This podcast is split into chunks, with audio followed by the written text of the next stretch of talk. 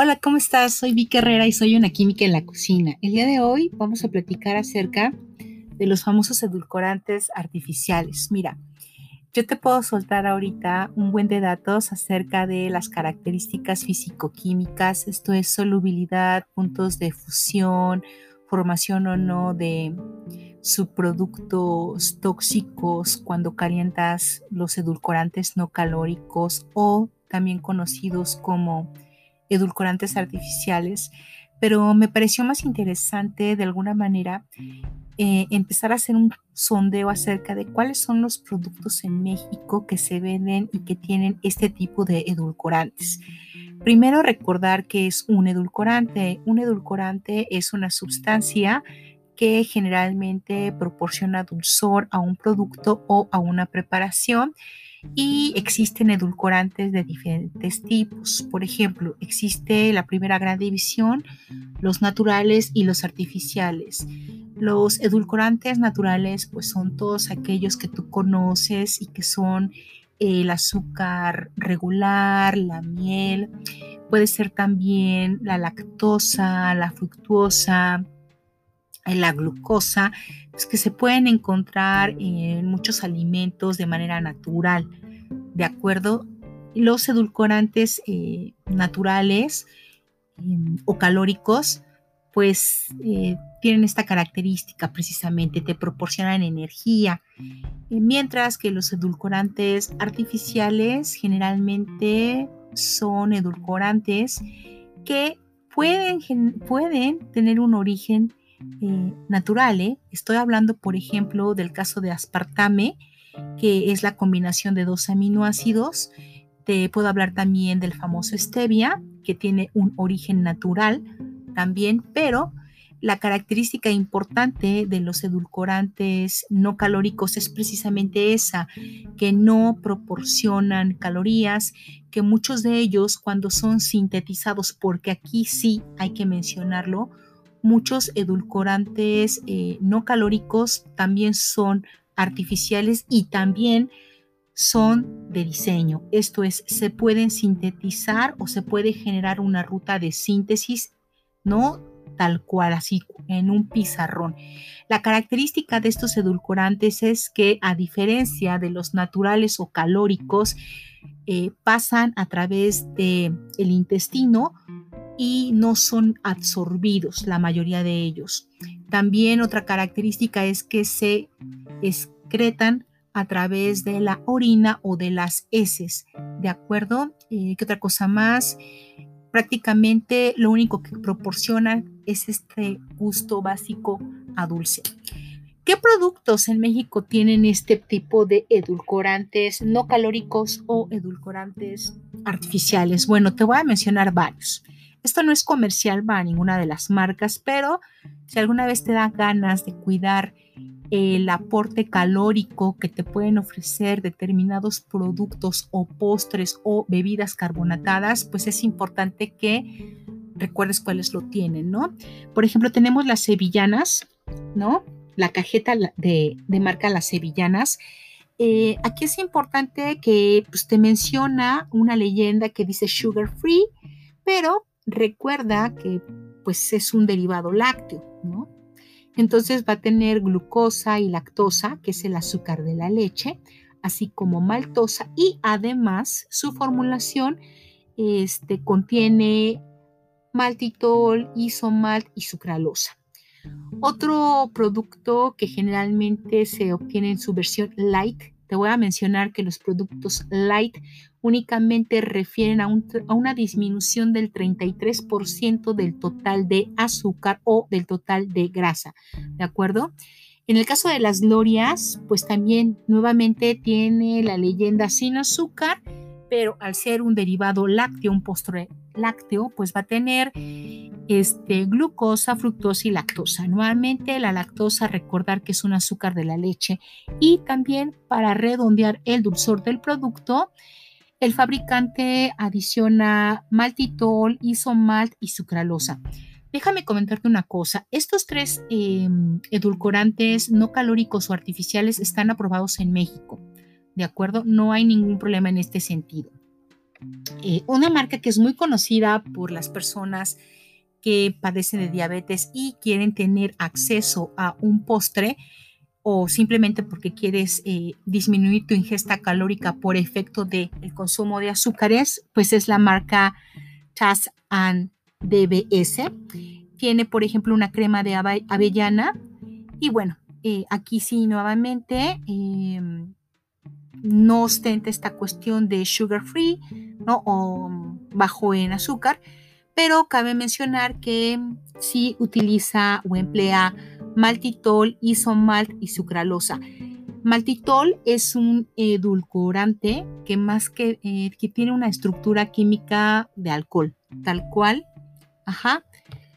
Em, en cuanto a los productos lácteos, pues tenemos el yogurt light, marca Lala, que pues nuevamente dice sin azúcar, ¿no?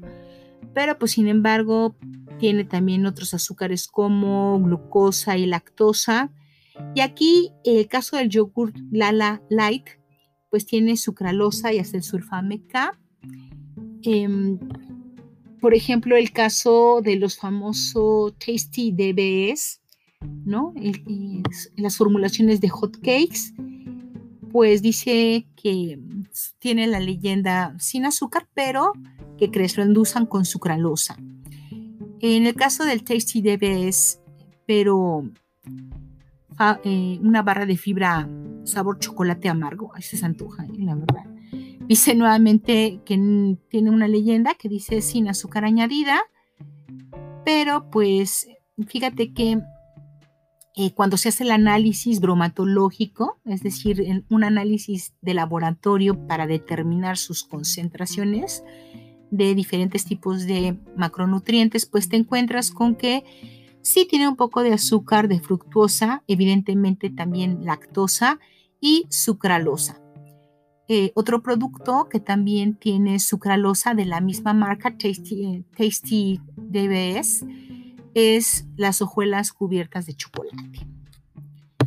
Eh, esta marca Tasty DBS tiene varios productos para diabéticos y bueno, en el caso del jarabe sabor maple sin azúcar, efectivamente no contiene azúcar, pero sí tiene sucralosa. Mm, em, otro producto que te puedes encontrar en el mercado aquí en México es una marca de jarabe sabor maple que se llama Stevien y pues efectivamente tiene un derivado del stevia, eh, se llama esteviol y también tiene isomaltosa. Santivieri también tiene un concentrado sabor a miel, pero desafortunadamente no, no tiene indicación alguna sobre el tipo de edulcorante no calórico que usa. En cuanto a las galletas, pues tenemos una marca bien conocida que la encontramos en la tienda de la abejita, ¿no?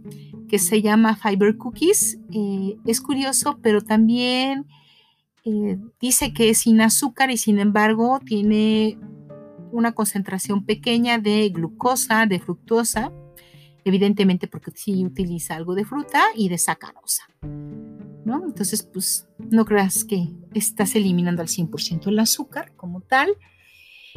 Este, también hay otra marca de galletas que se llama Fields y tiene nuevamente glucosa, fructosa, sacarosa. Y aquí sí, como producto de panificación, terminan la parte del dulzor agregando sucralosa.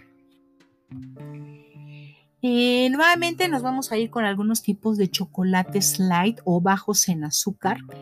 Eh, tenemos, por ejemplo, el Tasty DBS, polvo sabor chocolate sin azúcar. Este es bien curioso, tiene sucralosa y otro edulcorante que se llama palatinosa, que es otro derivado más de la sucralosa, no hay ningún problema. Em, y por ejemplo, el quecua, que es un chocolate de mesa con este, canela sin azúcar y con stevia.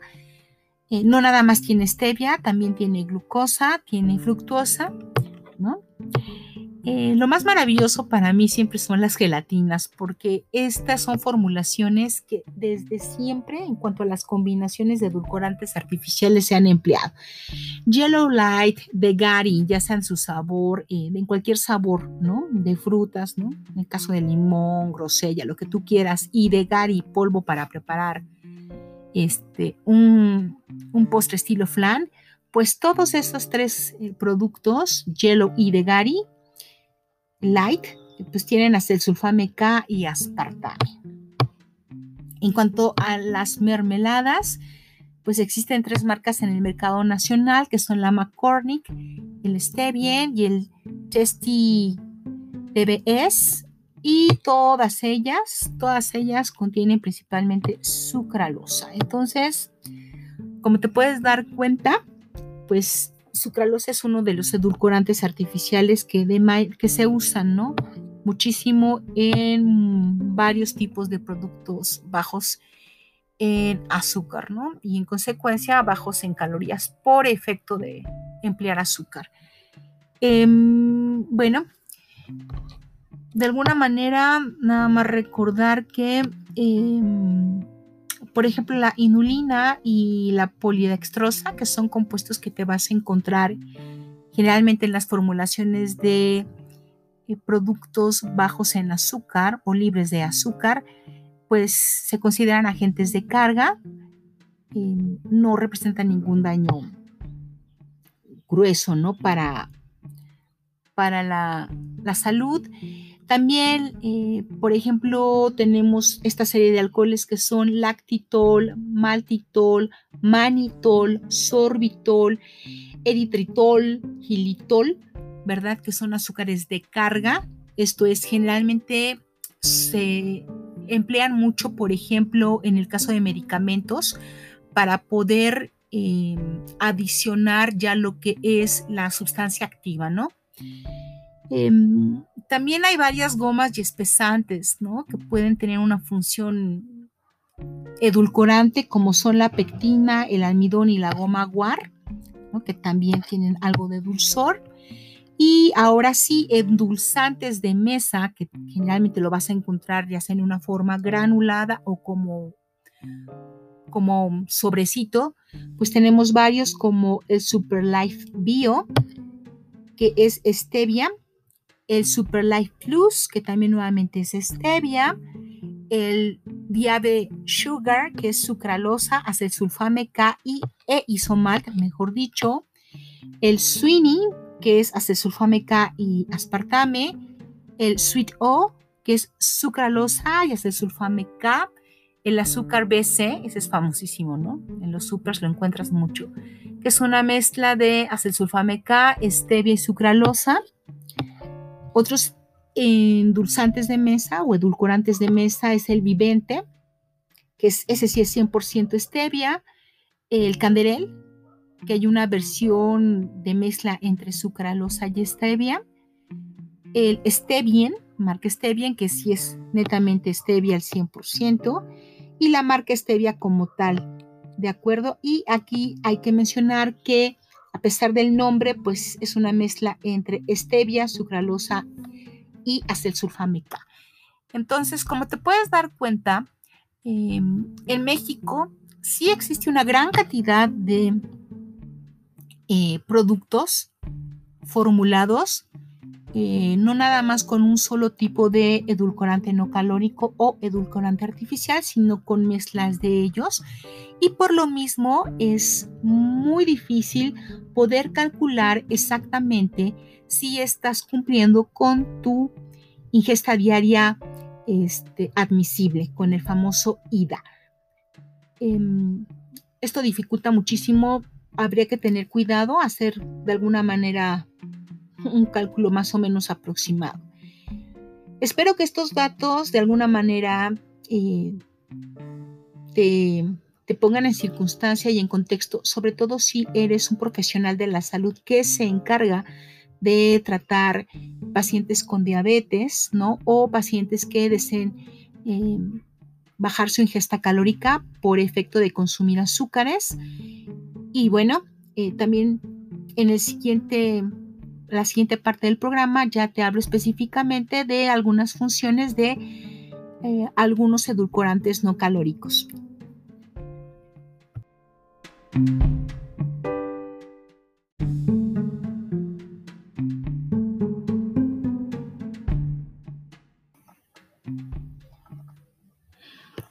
Hola, ¿cómo estás? Vamos a seguir entonces eh, con la discusión sobre el consumo de edulcorantes no calóricos. Es importante mencionar que eh, existen muchos tipos de edulcorantes no calóricos que actualmente están aprobados, sobre todo aquí en el país. Y voy a platicarte un poco acerca de las características de de estos edulcorantes no calóricos aprobados en México. El primero de ellos es el aspartame. Eh, básicamente eh, está constituido por dos aminoácidos, el ácido aspartico y la fenilalanina. Eh, fue descubierto en 1965. proporciona 4 kilocalorías por gramo. Es 200 veces más dulce que el azúcar o sacarosa eh, la ventaja, bueno, tiene una dulzura 200 veces mayor a la del azúcar normal, realza el sabor, este, reduce calorías, no provoca caries y si lo combinas con acesulfame K, pues se produce un efecto sinérgico.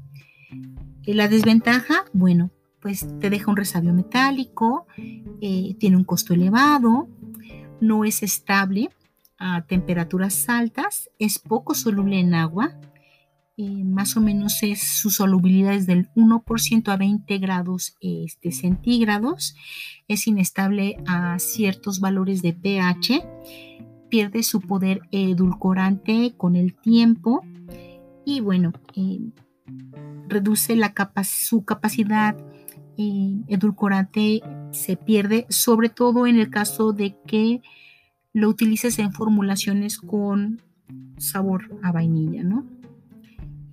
También, por ejemplo, no hace sinergia con el ácido ascórbico y bueno, no se debe de utilizar, eh, sobre todo el caso de los fenilcetonúricos, pues no lo deben de consumir. Las aplicaciones, ¿dónde te puedes encontrar eh, aspartame? Bueno, en bebidas líquidas o en polvo, en budines, rellenos y jaleas, cereales para desayuno, postres y salsas, este, chocolates. Y bueno, prácticamente debes recordar que la cantidad que puedes consumir al día sin que te genere algún efecto colateral es de 50 miligramos por kilogramo de peso. ¿De acuerdo? En México, su regulación nos remite a la NOM 086-SS1-1994 y en el 2006, en la conferencia de seguridad realizada en París, pues se asume que su consumo tiene un gran margen de seguridad. El segundo eh, eh, edulcorante no calórico del cual te voy a hablar y que está permitido en México es eh, básicamente el acesulfame K o acesulfame potásico. ¿De acuerdo? Este fue descubierto en 1967. Se deriva del ácido acético. Déjame comentarte que el ácido acético pues es precisamente el vinagre. No se metaboliza, no aporta kilocalorías, ¿de acuerdo? Tiene un dulzor de 100 a 200 veces mayor que el azúcar común. Eh, la dulzura eh, tiene un impacto bastante rápido, es decir, lo puedes detectar muy fácilmente. Eh, tiene una buena duración. es estable en preparaciones que tengan valores en el intervalo de pH de 3 a 9 es resistente al calor, esto es todavía por arriba de los 240 grados centígrados. Lo puedes utilizar sin que se produzca algún tipo de subproducto tóxico. ¿no? Eh, también puede hacer sinergia con otros edulcorantes no calóricos y pues evidentemente también no te provoca caries. Las ventajas es, es, que, desventajas, mejor dicho, es que es utilizado como único que, perdón, si se utiliza como único edulcorante en un producto, pues deja o tiende a dejar un resabio pues, desagradable. ¿En dónde lo encuentras? En bebidas y lácteos, mermeladas, dulces, productos para hornear, goma de mascar, este, vegetales en conserva, pescados, helados, gelatinas y postres. Eh, también en pasta dental y en enjuague bucal. Y bueno, en México la NOM que lo regula es la, nuevamente la NOM 086-SS1-1994. Sucralosa. Ok. Este es bien interesante que, lo tengamos en cuenta porque em, no se transforma en el organismo, no aporta kilocalorías tiene una absorción del 11 al 27%, sin embargo se elimina a través de las heces o se excreta también por orina. Ah, la, sin embargo, también la bioacumulación es poco probable y no tiene un transporte activo. Entonces esto te habla de que es seguro. Ventajas, es soluble en agua. El dulzor es de 600 veces, es 600 veces mayor que el azúcar regular. Es estable a altas temperaturas y un rango de pH bastante amplio también. Hace sinergia con otros edulcorantes no calóricos. No genera este, caries eh, dentales. No reacciona con otros componentes del alimento. Esto es, es bastante inocuo. ¿no? Puro dulzor, por así decirlo.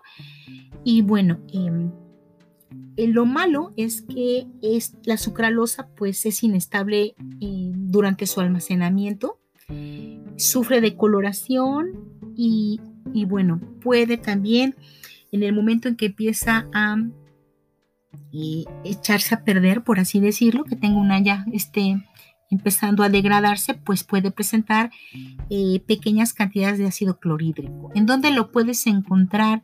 Pues como edulcorante de mesa, pues, la famosa marca, ¿no? Que lo, que lo contiene generalmente. Eh, frutas procesadas, bebidas carbonatadas y no carbonatadas, goma de mascar, productos horneados, eh, productos que son como mezclas secas, mermeladas, productos lácteos, postres congelados, aderezos para ensalada, por ejemplo. Nuevamente su regulación en México es a través de la NOM 086-SS1-1994. En el caso de la sacarina, bueno, eh, eh, a nivel de metabolismo no aporta energía, pasa intacta por el intestino, eh, las ventajas es que soporta altas temperaturas, variaciones de pH, eh, variaciones de enfriamiento y congelamiento. Ajá, la sal sódica de la sacarina es 100% soluble en agua. Este, la desventaja es que eh, es parcialmente soluble en agua, sí. No hablas de la sal de sodio, pero sí de la, de la sal derivada de calcio, eh, tiene un dulzor relativamente bajo en comparación con los otros edulcorantes no calóricos mencionados, ya que su dulzor es de 20 a 30 veces mayor que el, que el azúcar de mesa. Eh, es un edulcorante que también se utiliza bastante en la mesa, ¿no? forma de sobrecitos. Em, se lo puedes encontrar en bebidas instantáneas, en dulces y en bebidas eh, carbonatadas.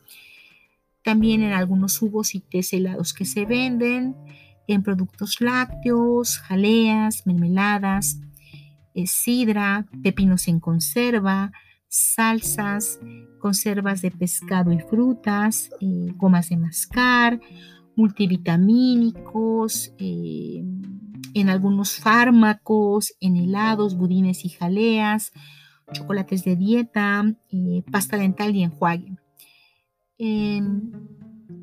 Déjame comentarte una cosa. En, el, en 1972, la FDA eliminó de la lista de sustancias reconocidas eh, generalmente como seguras pero en el 2000, ocho años después, derogó la ley. Actualmente se considera segura.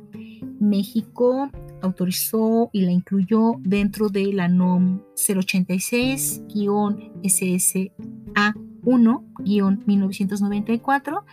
Y hay una cosa bien interesante. Dice aquí que en la mesa no debe de excederse de los 20 miligramos eh, bueno, en los sobrecitos que encuentras, pues no debe de exceder los 20 miligramos.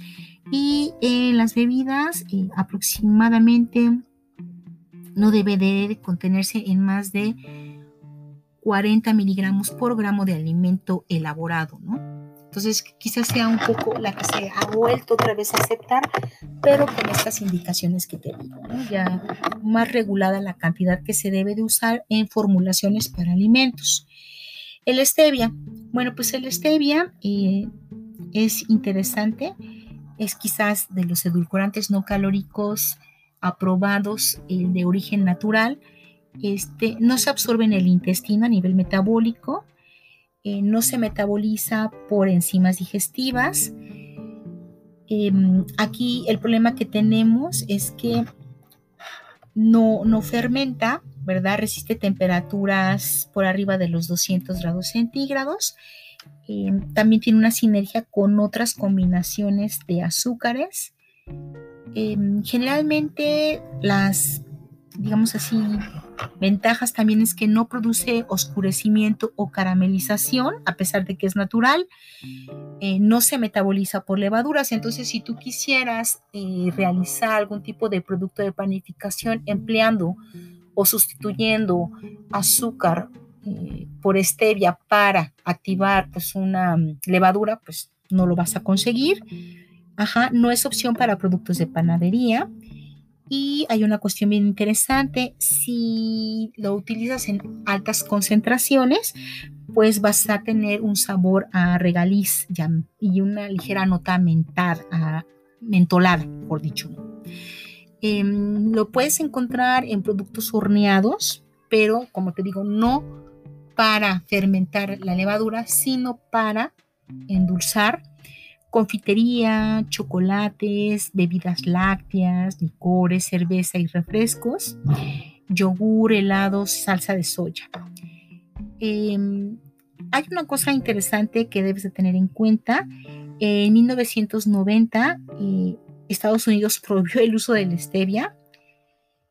Eh, sin embargo, en el 2007 Coca-Cola y Calgich eh, obtuvieron 24 patentes eh, de Reviana, que es un derivado de la stevia. Y en el 2001 el Comité Europeo prohibió su uso por un aparente toxicidad. Entonces aquí hay que tenerle cuidadito. Bueno, eh, las bebidas con edulcorantes no eh, calóricos pueden ser incluidas dentro de una dieta correcta y en comparación con los azúcares pueden ser útiles para ayudar a mantener una baja ingesta energética, principalmente cuando su objetivo es ayudar a prevenir el sobrepeso. En el caso también de las embarazadas, no hay evidencia de que el aspartame, la sucralosa o el acesulfame K incremente el riesgo de malformaciones congénitas. Eh, se recomienda evitar el uso de sacarina ya que su eliminación es muy lenta en el feto.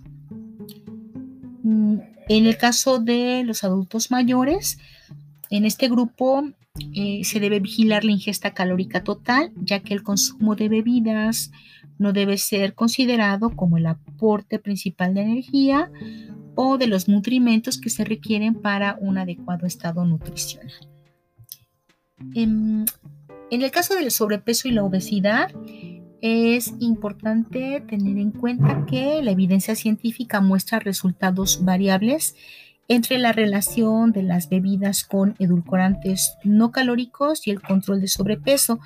La realidad es que constituyen una opción de hidratación con prácticamente nulo aporte energético, pero se debe cuidar que su ingesta no derive en el incremento del consumo de otras fuentes de energía. Eso es muy, muy importante. En el caso de la diabetes, en personas con diabetes, las personas eh, que consumen bebidas con edulcorantes no calóricos eh, tienen una alternativa para hidratarse. Además ofrecen un sabor dulce sin aporte energético y al no ser fuente de hidratos de carbono no tienen impacto directo per se en las cifras de glucosa en sangre.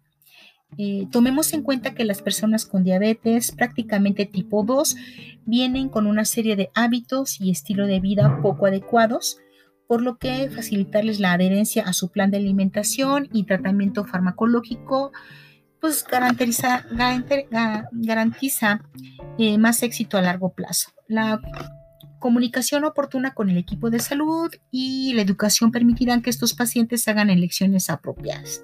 Entonces, pues también es interesante. En cuanto a la hipertensión arterial, la principal preocupación de la ingesta de bebidas con edulcorantes no calóricos entre la población con hipertensión radica en el contenido de sodio. Si bien la cantidad de sodio que contiene en su mayoría estas bebidas no es alarmante, se debe considerar la cantidad total de sodio de la dieta diaria de cada individuo.